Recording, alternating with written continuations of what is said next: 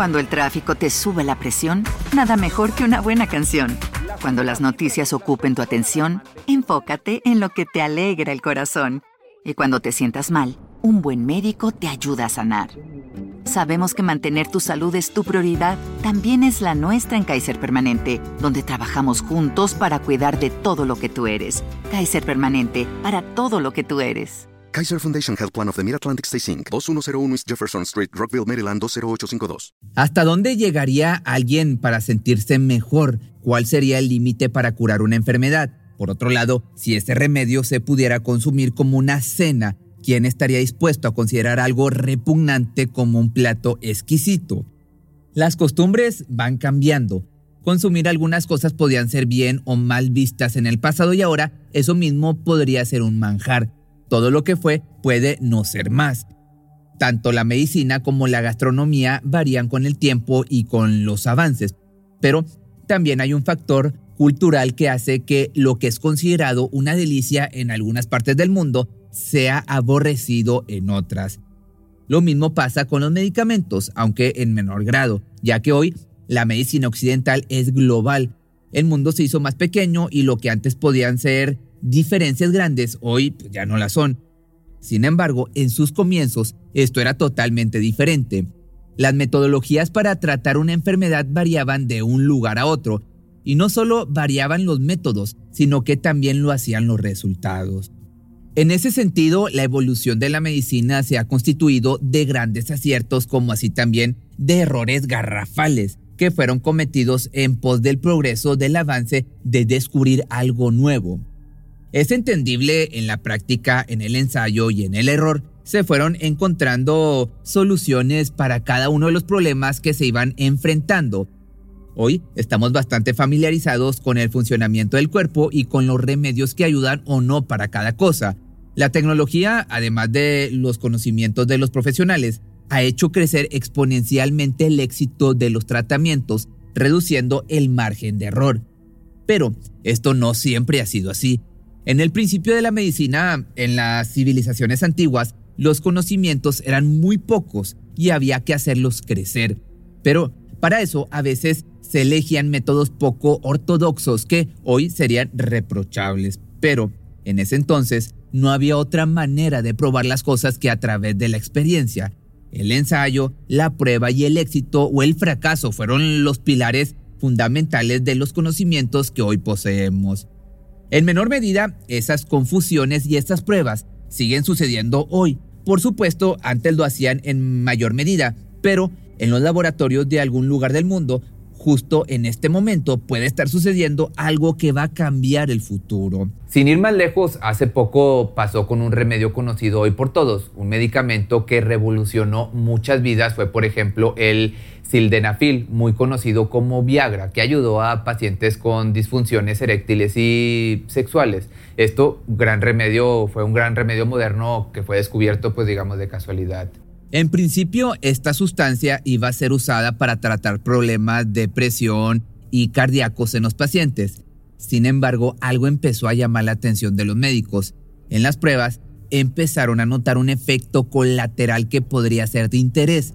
Los pacientes hombres, en muchísimas ocasiones, comentaban que el medicamento les provocaba ponerse cachondos y que no eran comunes, sino que eran mejores y más duraderas como que de pronto desde que recibían esta sustancia se sentían sexualmente más activos, más jóvenes, más vitales, y así sus desempeños en la intimidad eran mucho mejor que antes.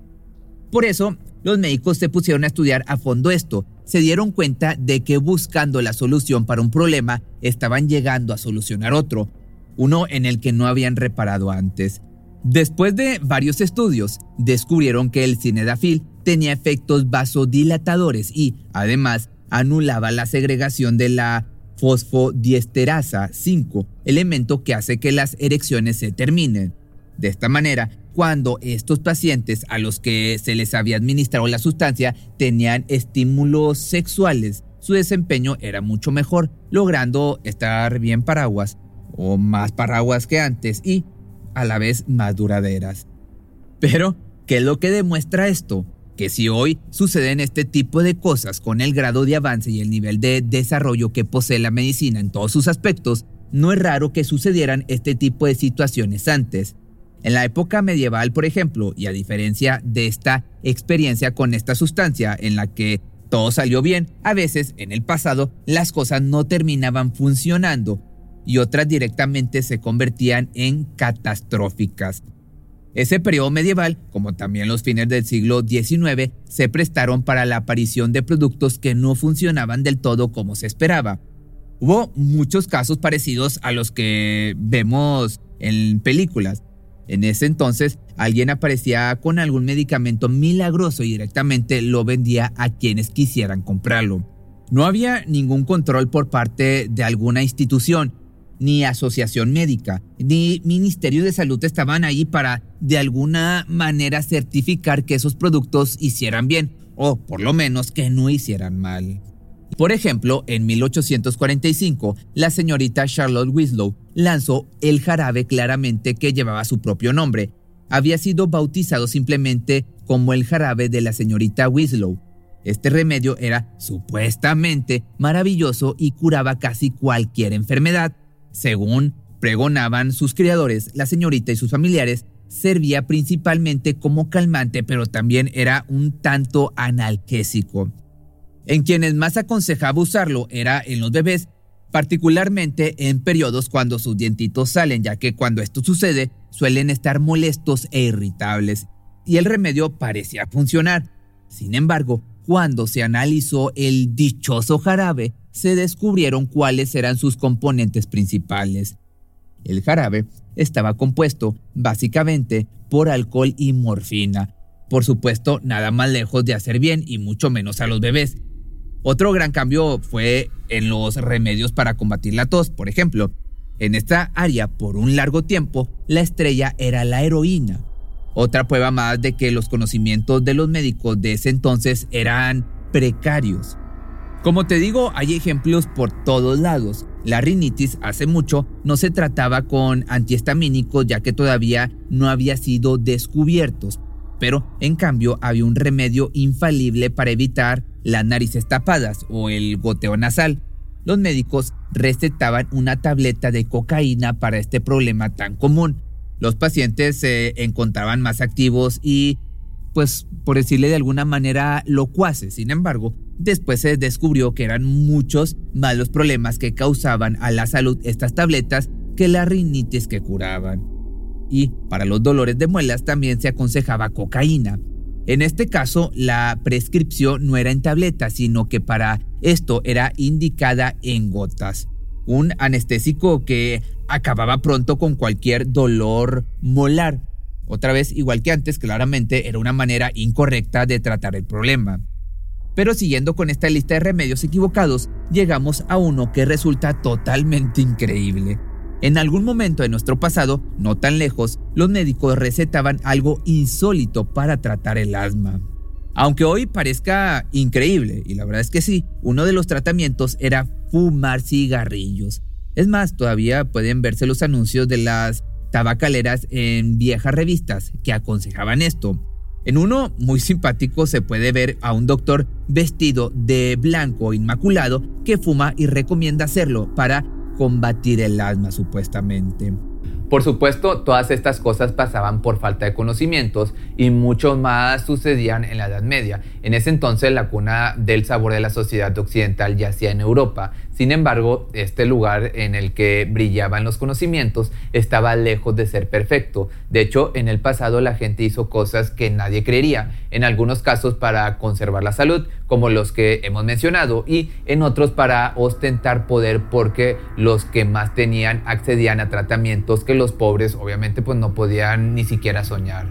Pero ya vayamos a las momias como productos medicinales y comidas exóticas. Desde la Edad Media hasta el siglo XIX, en Europa hubo gente que consideraba que consumir momias, preferentemente traídas de Egipto, tenía propiedades curativas. Esto no solo era tomado como verídico por la gente, sino también por los mismos médicos. Y por otro lado, también los nobles veían en los cadáveres momificados un plato distinguido y apetecible. Pero, ¿cómo se llegó a esto? Por un simple error de traducción de la palabra persa mumia. Con esta, los persas hacían referencia a una sustancia negra derivada del alquitrán a la cual ellos le adjudicaban propiedades curativas. Con este producto trataban las hemorragias, cicatrizaban heridas, atendían las cataratas, aliviaban el catarro, cortaban la diarrea y hasta terminaban con el dolor de muelas. También se utilizaba como betún o como aceite para embalsamar cuerpos en el antiguo Egipto. Por eso, la confusión. Algunos traductores europeos del siglo XI confundieron el aceite que se usaba para embalsamar con los cuerpos en sí mismos, es decir, con las momias. Además, se pensó que la mumia, que por cierto es M-U-M-I-A, era una sustancia aceitosa que exudaba los cuerpos conservados. Y fue así como esta confusión desató un consumo alocado de las momias como medicamentos y como platos codiciados. Los farmacéuticos del momento descubrieron el negocio y empezaron a viajar para conseguir el polvo de momia, que eran pedazos de momias machacadas. La gente los aspiraba por la nariz y los consumía mezclados con agua, miel o algún licor. En otros casos conseguían personas en Egipto que hacían el trabajo y les mandaban para Europa el codiciado remedio pero siempre había gente que quería ir más allá. Entre estos no faltaron los que comenzaron a incluir trozos de cuerpos ya sin vida, pero modificados en sus dietas. En este punto no solo sentían que podía funcionar como un medicamento, sino que también era una señal de estar en una élite social porque era muy caro y solo tenían acceso a estos los mejores posicionados socialmente. De hecho, llegó un momento en que la demanda era muy grande y era ya imposible satisfacerla, fue entonces que los mismos médicos y farmacéuticos viajaban con un fin claro, la pesca de momias. ¿Y qué consistía esto? Pues bueno, se aventuraban al Nilo y en el río recogían las momias que flotaban en el agua. Después las molían, metían el polvo en frascos y llevaban de regreso a Europa. Ahí lo vendían y volvían a empezar el proceso una vez más. El milagroso polvo de momia servía supuestamente como pomada para las cataratas de los ojos y para la piel con lesiones. Con vino era buena para la tos, con vinagre calmaba los dolores lumbares, con menta, mirra y betún aliviaba la fiebre de la malaria. Si se le añadía el yeso, los huesos rotos soldaban más rápido. Este elixir era accesible para ricos y pobres, aunque con diferentes purezas y calidad. Sin embargo, en la Europa medieval, las clases altas podían darse un lujo que los pobres no podían. Por eso, como ya marcamos, se lanzaron a consumir lo que consideraban un plato de lo más nutritivo y distinguido, que eran trozos de momias. Los nobles eran los que más buscaban las momias más caras, las que pertenecían a otros nobles, porque no querían por alguna razón comerse una momia de clase inferior. La novedad gastronómica se extendió a la aristocracia de toda Europa.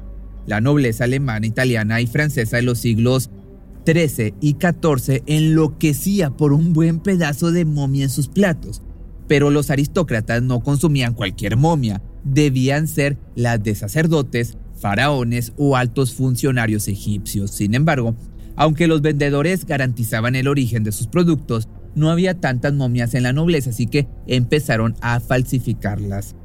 Los reyes exigían que sus medicamentos se hicieran exclusivamente con cadáveres de faraones egipcios, pero también eran engañados.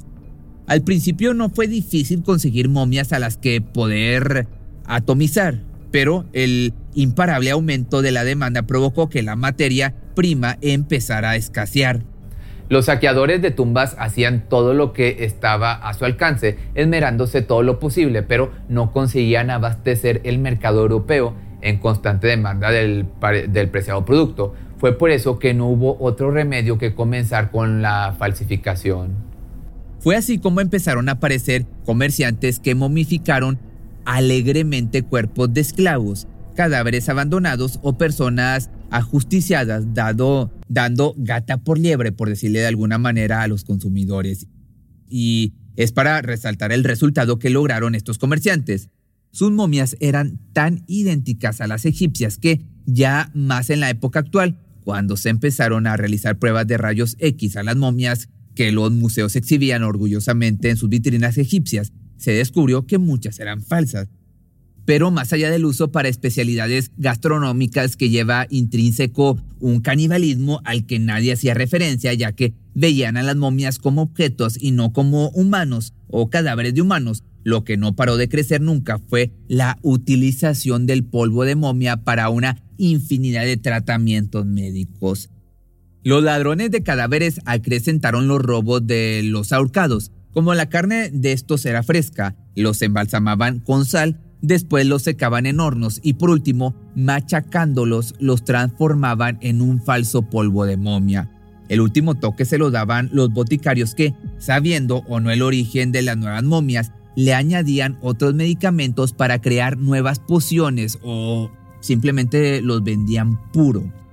Los médicos, por su lado, debatían acaloradamente qué partes de los cuerpos de las momias eran las más adecuadas para tratar diferentes tipos de males.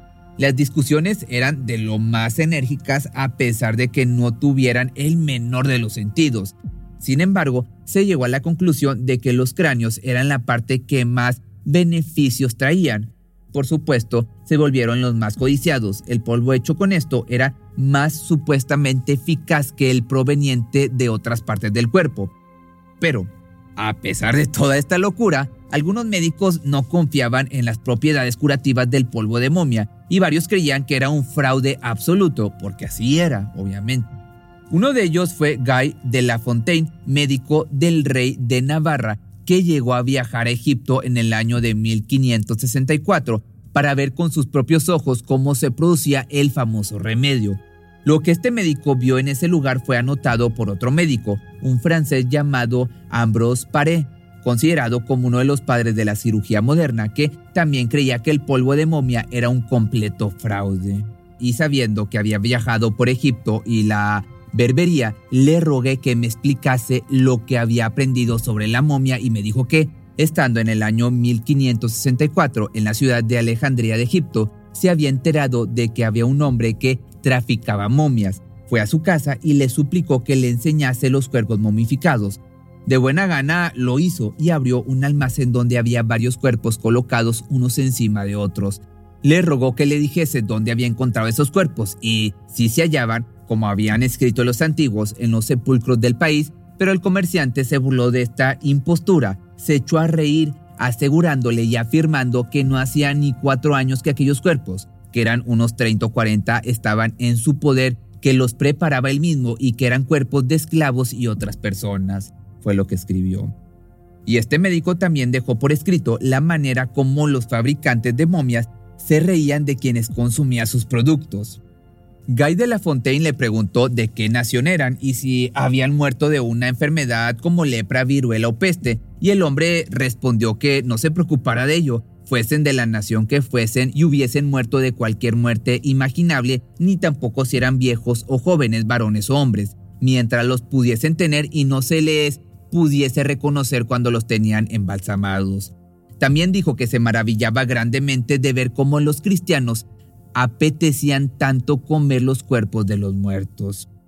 Pero hablando de otra cosa, los avances científicos que llegaron ya entrado el siglo XIX hicieron que casi desapareciera esta práctica, aunque, según cuentan algunos catedráticos de la época, hasta 1909, los médicos solían utilizar las cabezas de las momias para tratar afecciones neurológicas. Es algo Casi increíble que el uso medicinal de momias se extendió durante años y era algo prácticamente aceptado por todo el mundo. La pregunta entonces que surge es, nadie se puso a pensar en todas las enfermedades que podía causar consumir carne momificada, con muchos años de estar muerta. Nadie creyó que el consumo de esto podría traer muchas más contradicciones que beneficios. De pronto todos cayeron en la cuenta y el polvo de momia dejó de usarse. Sin embargo, no fue que se abandonó del todo, sino que sus propiedades pasaron a ser otras. Sí, aunque parezca una broma, cuando el famoso producto dejó de utilizarse con fines gastronómicos y medicinales, se empezó a usar con otros totalmente distintos. Mezclado con disolventes y resinas se transformaron en un insuperable pigmento de color marrón al que los pintores del siglo XVIII y XIX bautizaron con el nombre de marrón momia y ese fue el inicio de un nuevo y lucrativo negocio. Pero si te gustó este tema, que es un poco diferente a lo que normalmente hago, déjame tus comentarios aquí abajo y pues con gusto te lo puedo considerar. ¿Te preocupas por tu familia? Entonces, ¿por qué darles solo huevos ordinarios cuando pueden disfrutar de lo mejor? Eggland's Best, los únicos huevos con ese delicioso sabor fresco de granja, además de la mejor nutrición, como 6 veces más vitamina D, 10 veces más vitamina E y 25% menos de grasa saturada que los huevos regulares, además de muchos otros nutrientes importantes. Así que, dales los mejores huevos. Eggland's Best, mejor sabor, mejor nutrición, mejores huevos. Cuando el tráfico te sube la presión, nada mejor que una buena canción. Cuando las noticias ocupen tu atención, enfócate en lo que te alegra el corazón. Y cuando te sientas mal, un buen médico te ayuda a sanar. Sabemos que mantener tu salud es tu prioridad, también es la nuestra en Kaiser Permanente, donde trabajamos juntos para cuidar de todo lo que tú eres. Kaiser Permanente, para todo lo que tú eres. Kaiser Foundation Health Plan of the Mid-Atlantic Stay Inc. 2101 East Jefferson Street, Rockville, Maryland 20852.